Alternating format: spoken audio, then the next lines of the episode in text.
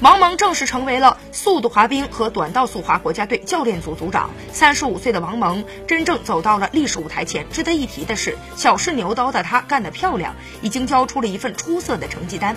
去年十月的短道速滑西部精英赛，他带领着青年军赢得了男女一千米、男女一千五百米、男女个人全能等八个项目的冠军。男子三千米接力险破世界青年纪录，随后出征美国杯。